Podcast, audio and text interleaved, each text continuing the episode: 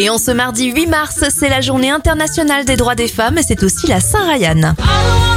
Les anniversaires, vous allez voir, ça va aller très vite. James Vanderbeek Dawson a 45 ans et la présentatrice Agathe Le Caron souffle ses 48 bougies. Les événements, l'aéroport Charles de Gaulle à Paris est inauguré en 1974 et en 2014, c'est la disparition du vol MH370 de la Malaysia Airlines. On referme déjà notre éphéméride avec le titre numéro 1 en France en 2002, Roth avec Qui est l'exemple? Bon mardi à vous.